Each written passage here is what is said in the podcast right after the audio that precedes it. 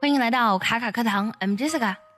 我曾经多次思考这样一个问题：为什么我们中华民族的文明可以一直延续到现在，千年都在传承，而且我们现在都可以非常的幸运，通过阅读呢汲取祖先们的智慧。其实呢，这是因为我们的祖先们、先贤们，他们从一开始就是立足于人类种族的延续还有发展上的。用现在的话来讲呢，我们文明的核心都是一直在强调可持续发展。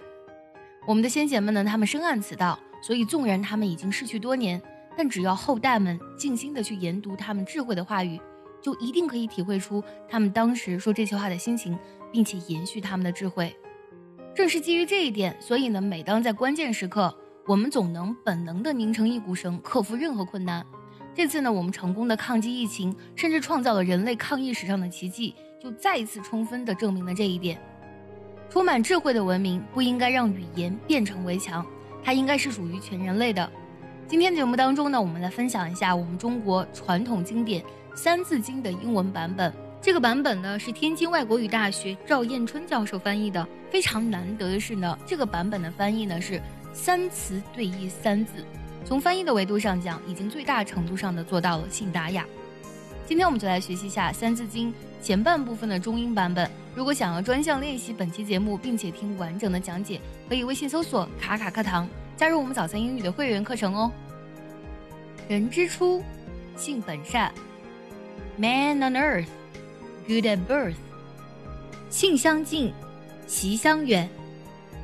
The same nature varies on nurture。狗不教，性乃迁。With no education, there will be aberration. 早知道，会以专。To teach well, you deeply dwell. 昔孟母，择邻处。The ambitious mother trolls her neighbor. 子不学，断机杼。Ambitious sloth, she cut the cloth. 子不教，父之过。 What's a father? A good teacher. 教不严，师之惰。What's a teacher? A strict preacher.